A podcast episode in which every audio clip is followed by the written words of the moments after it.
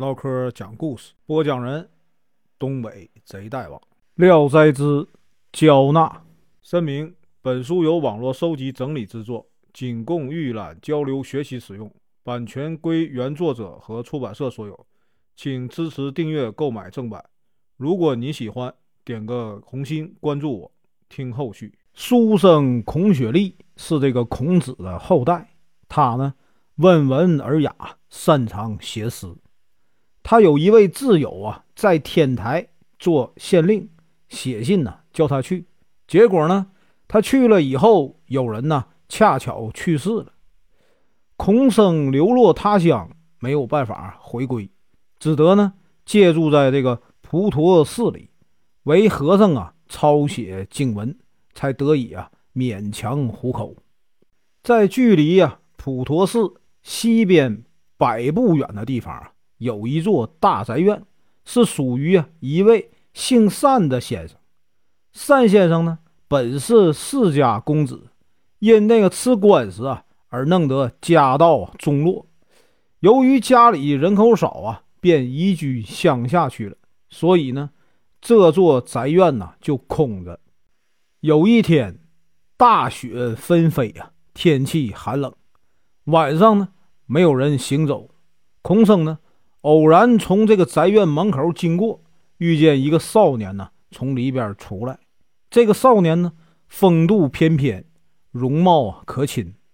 他看见孔生，忙上前行礼，于是两人便寒暄了几句。少年呢，请孔生到宅子里去坐。孔生啊，欣然步入。里面的房屋都啊不太宽敞，到处呢悬挂着这个锦绣制作的帘子。墙壁上多是啊古人的书画，桌上呢放着一本书，书签上写着《狼环所记》。孔生呢有些好奇，就随手啊翻看了几页。书中的内容都是他以前从未读过的。孔生以为啊，既然少年住在这个宅子里，自然呢应该是主人了，所以呢也就没问呢他的姓名和门第。少年呢。却仔细地询问起他的行踪，听了孔生的自述，少年呢深表同情，劝他呀设馆教书维持生活。孔生呢叹息道：“啊，我这漂泊异地的人，谁会引荐抬举呢？”少年说：“先生，如若不嫌弃啊，我愿拜您为师。”孔生一听呢，很高兴，说：“呀，做老师不敢当，咱们呢。”还是做朋友吧。孔生又顺口问道：“这宅子为何长期呀关闭？”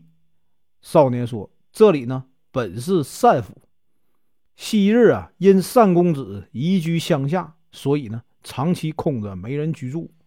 我呀本姓黄埔，祖籍呢陕西。由于家宅被野火呀焚烧，现在呢暂时借住在这里。”孔生这才知道啊，少年并非啊单家人，但呢，两人当晚呢聊得很投机，于是呢就留宿在善宅。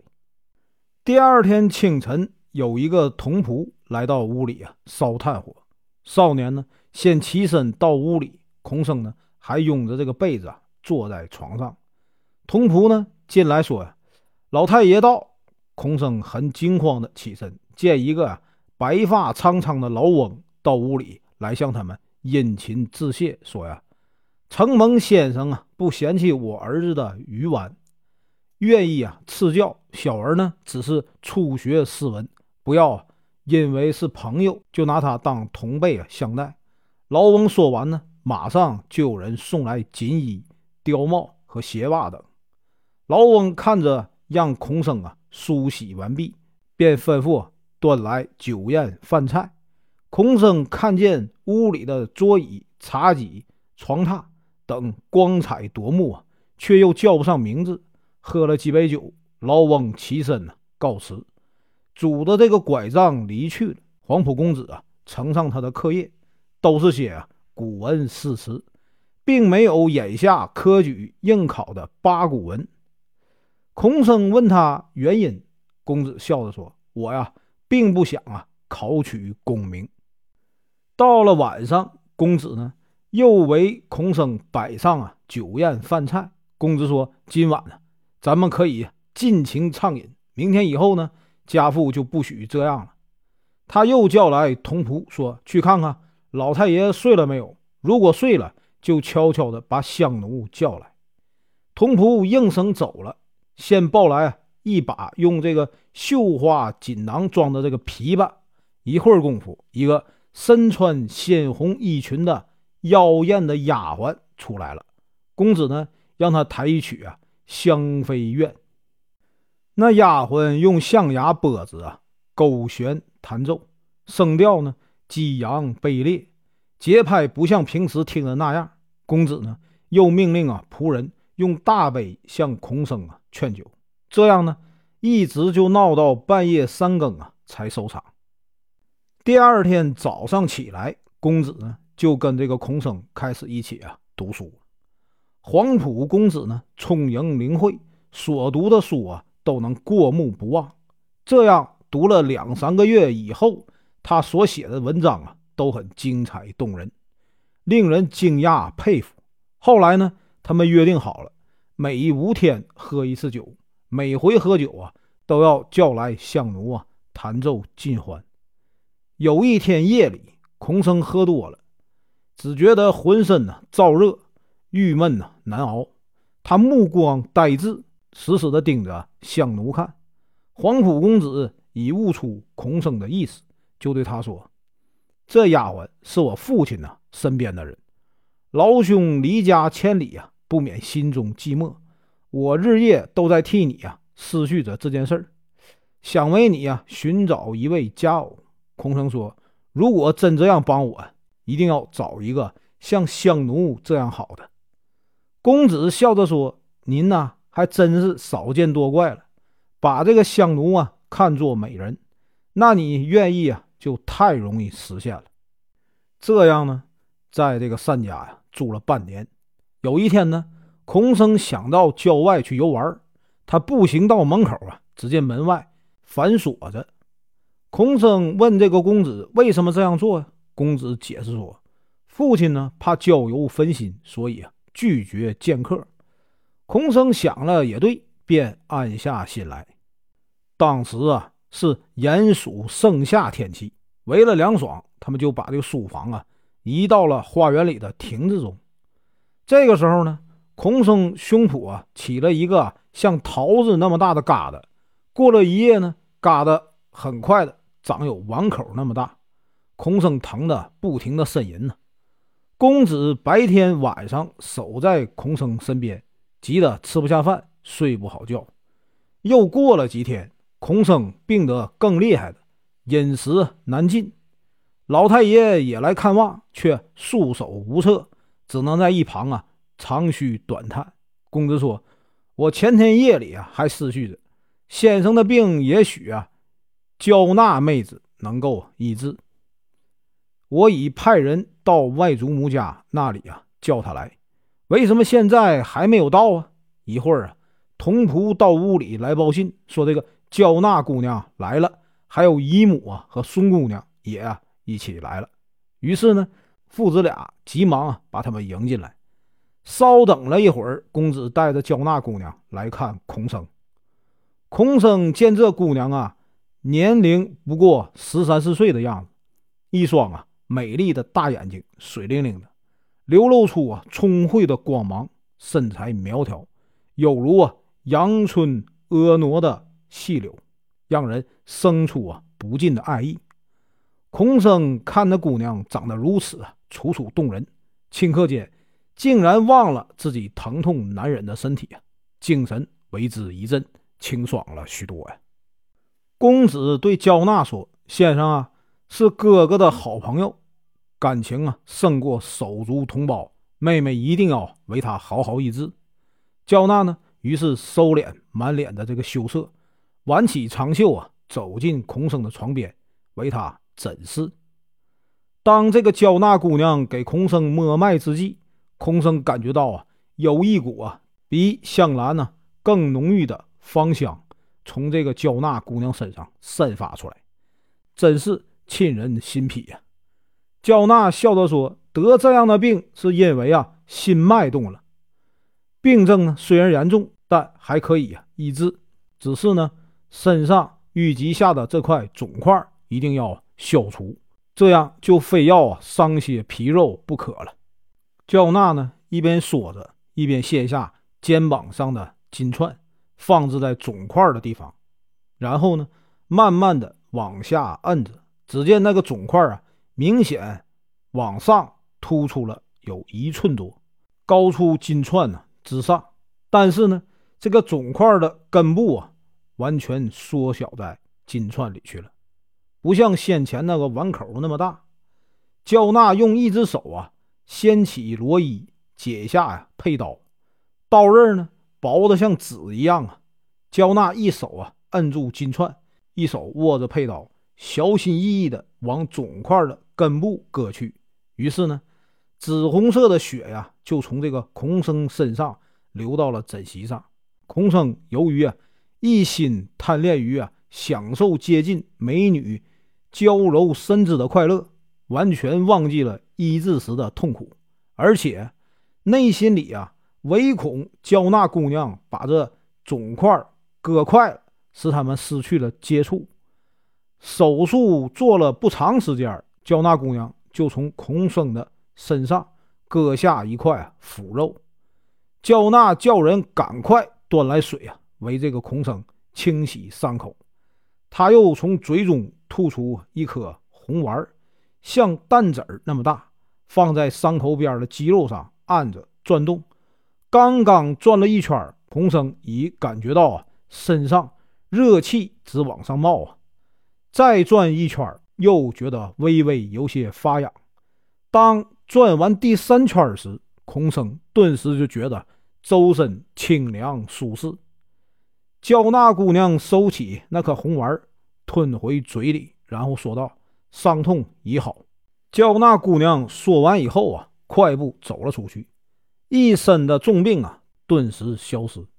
孔生呢，一跃而起，去向姑娘道谢。他一直啊苦苦思念着这个娇娜姑娘的芳容丽质，魂牵梦绕啊，不能自我控制。从此以后啊，他常常身不由己的放下手里的书本，呆呆的静坐，内心呢十分空虚，很有一种啊失落感。黄埔公子已暗中啊观察到此种情形，便对这空生说：“我已啊跟老兄。”物色好了一个佳偶，您一定啊很开心。空生忙问：“那人是谁呀？”公子说：“呀，他也是我家的一个亲戚。”空生凝神呢猜想了好一阵，却说：“不必这样啊。”随后呢，他又面对墙壁啊，引起了唐代大诗人元稹的诗句：“曾经沧海啊难为水，除去巫山不是云。”公子呢，却很明白他的用意，就说呀：“家父啊，仰慕你的才华，一直啊想和你联姻，但由于啊我只有一个小妹妹，年龄还太小，不能如愿。现在呢，我有一个姨表姐，名叫阿松，今年呢十八岁，容貌很好看。如不相信呢，松姐每天都要到这个花园散步，你可以啊。”悄悄的在这个厢房里等待，就能看见他。孔生按照公子所教的方法呀，到这个厢房去窥视，果然呢，远远看见焦娜姑娘和一个美丽的女子啊一起走过来。风姿和那焦娜姑娘啊不相上下，孔生十分高兴，当即啊请公子为他牵线做媒。第二天，公子从屋里啊出来。喜形于色呀，对孔生说：“哎，事情成了。”于是呢，家里啊立即收拾整修了另一处院落，为这个孔生啊成婚。当晚，整个宅院里啊鼓乐大响，震得尘土飞扬啊。孔生因为朝思暮想的仙女就要和自己啊同床共枕，便怀疑啊这个嫦娥居住的广寒宫啊并不在天上。婚典之后啊，孔生心情啊十分的舒畅。一天晚上，公子突然就对这个孔生说：“你在这个学业上啊给了我很大的教益和帮助，我永远难以忘怀。近日呢，单公子那桩官司已经结了，就要回来了。他催促我们呢搬迁，我们打算呢离开这里呀，回西边去。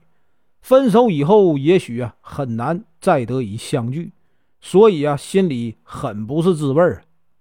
孔生表示愿意跟随他们一起呀去西边去。公子呢劝他：“你呀还是回自己家去吧。”孔生因还乡的道路遥远而为难。公子啊安慰他说：“不必忧郁。”我们可以啊，立即送你启程。没多久，老太爷带着松娘来了，拿上啊上百两黄金，赠送给孔生。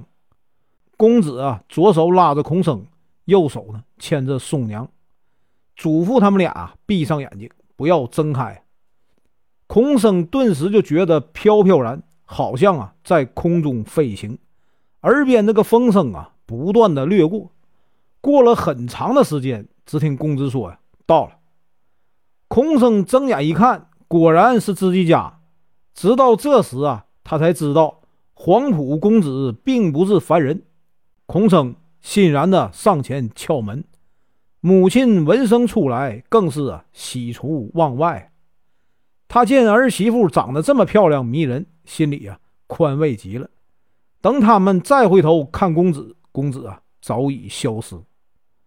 宋娘在家里对婆婆很孝敬，而且她以自身的美貌和贤淑，在远近呢都落下了好名声。后来孔生啊考中了进士，朝廷任命他到延安府做司法官，于是呢他便准备啊带全家去赴任。母亲呢嫌路途遥远，就留在家里没去。这时呢。宋娘生下一个男孩，取名啊叫小焕。不久呢，孔生因为刚正不阿而得罪了上司，被啊罢免官职，听候啊处理。所以呢，不能回归故里呀。有一天，孔生在郊野涉猎，偶然遇见一位啊漂亮少年，骑着这个小黑马从这个身边经过。那少年也频频回头看他，他定睛一看。终于认出那少年呢，原来是黄埔公子。于是呢，两人立即啊勒住了马，跳下来。两人相见时啊，悲喜交加。公子邀孔生同行，他们来到一个村落，那里呀，树木茂密，阳光照不进去。进了屋里，只见呢，满是金碧辉煌啊，如同皇族之家一样。孔生询问起公子的妹妹。公子说：“已经出嫁了，宋娘的母亲也已啊去世了，彼此呢很是感慨了一番。孔生在这儿住了一晚上，回去呢又把妻儿带来了，焦娜呢也来了，他抱起呀焕儿，逗他玩，说呀：姐姐，你把我们的种族啊都扰乱了。孔生当即向这个焦娜拜谢当年的治病之恩呢。”焦娜笑着说：“姐夫如今显贵，伤病也好，现在还记得当时的疼痛吗？”这时啊，公子的啊妹夫吴郎也来拜见孔生，他们一起啊住了两夜才离去。突然有一天，公子愁容满面的对这个孔生说：“我们眼前有大祸要临头，你呀能不能相救？”孔生不明白是什么情况，便愿意啊。挺身救助，绝不啊推诿。公子马上出去，领着全家人进来，围跪在这个厅堂上。孔生大吃一惊啊，急忙问出什么事儿了。公子说：“实不相瞒呢，我们都不是人类，而是啊狐类。现在啊要遭遇雷轰电劈的劫难，你如能啊挺身相救，我们一家老小啊都有希望活下来。”要不然呢？你就赶快抱着患儿离开，不要牵连进来。孔生发誓要与大家同生共死。公子呢，让他手持长剑守住大门，并叮嘱他：电打雷轰时千万不要动。孔生答应照办。这时呢，果然呢，阴云密布，天昏地暗，像一块黑石盖在天上。他回头一看，屋宇啊都不存在了，只见周围啊高坟耸立，洞穴无底。他正惊惧着，忽然一声啊霹雳，震撼了三月，狂风急雨，顿时大作，大树呢被连根拔起。孔生被震得目眩耳聋，但他毫不动摇地站在那里。他猛然看见一个利齿长爪的怪物，在一片呢滚滚的浓烟黑雾中，从这个洞穴里啊抓出一个人出来。随着那股烟雾啊一直往上升，孔生发现那被抓的人的衣服、鞋子都像啊焦纳。于是呢，孔生一跃而起啊。用手中的利剑向那个妖怪啊奋力刺去，被抓的人呢随即啊跌落在地上。忽然间，雷鸣山崩，孔生啊被震倒在地，竟死了。过了片刻，烟雾消散，雨过天晴，焦娜呢渐渐的苏醒。他见孔生死在身边，大哭着说：“呀，孔郎啊，为我而死。”我也不想活了。宋娘从屋里出来，和焦娜一起啊，把孔生抬回去。焦娜叫宋娘捧起啊孔生的头，又叫公子用金簪拨开孔生的牙齿，然后呢，自己用手托住他的下巴，用舌头顶着红丸，将之啊慢慢的送到孔生的咽喉处，又用这个嘴呀对着孔生的嘴啊吹气。红丸随着气流进入孔生的喉咙里，里面呢很快就发出响声。过了一会儿啊，孔生终于啊苏醒过来。他睁开眼睛，看见全家人都在，觉得刚才发生的一切恍然呢，如在梦幻之中一样。劫难过后，全家团圆，由惊转喜。孔生觉得这里也不是久居之地。建议他们一起迁回山东。大家呢都很赞同啊孔生的提议，只是这个焦娜一人呢心中闷闷不乐。孔生请她和丈夫啊一起迁走，她担心婆家不肯让小儿离开。大家还正议论不定的时候，突然见那个吴家一个小奴气喘吁吁、汗流满面的。跑来报信，说这个吴家呀，也在同一天遭遇大难，全家身亡。焦娜一听，跺着脚，悲痛欲绝，泪流啊不止。大家呢纷纷安慰一番，于是决定前往山东。孔生进城清理了遗留的物品，然后呢连夜赶路啊回乡。到了家里，孔生啊把一个空闲的园子。让给公子一家居住，平日一直就把这个门反锁着，当孔生和松娘来了才开门。从此以后，孔生啊与黄埔公子兄妹或下棋饮酒啊，或谈天说地，如同一家人一样。后来啊，小焕慢慢长大，模样清秀，还带了点儿狐仙的柔媚。他到城里去游览。人们都知道他是狐仙所生，意思是说呀，我不羡慕孔生有一位美艳无比的妻子，只羡慕啊他有一位美丽而亲昵的女友。见到她的容貌可以啊忘记饥渴，听到她的声音呢，足以叫人呢嬉笑颜开。能有这样的朋友，时常饮酒谈心，会让人呢精神愉悦。比那同寝共枕的夫妻呀还要舒心和谐。本文结束，感谢观看，请听后续。